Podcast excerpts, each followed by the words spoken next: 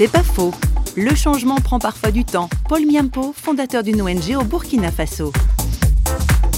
Le plus grand dommage qui peut être porté à nos efforts, c'est de vouloir voir les résultats aujourd'hui. On oublie que nos parents n'ont pas vu ce que nous voyons. Souvent, nous, nous voulons voir le changement que nos enfants verront.